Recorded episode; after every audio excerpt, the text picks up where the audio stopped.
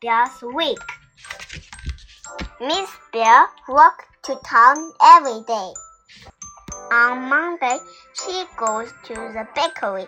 She bakes donuts there. On Tuesday, she goes to the pool. She likes to swim. On Wednesday, she goes to the cinema. On Thursday, she goes to the gym. Really enjoys it.